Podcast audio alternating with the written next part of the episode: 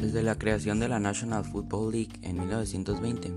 el campeonato tuvo que ser disputado con otras ligas, siendo la más importante de todas ellas la American Football League,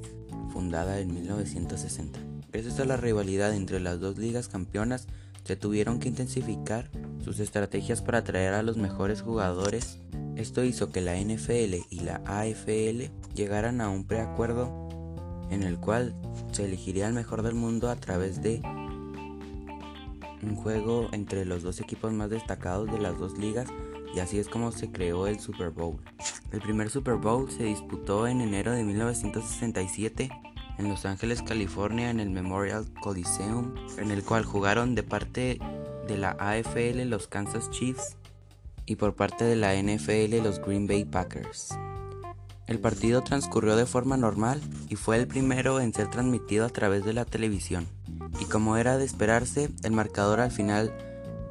era favorable para los Green Bay Packers con una actuación destacable del quarterback.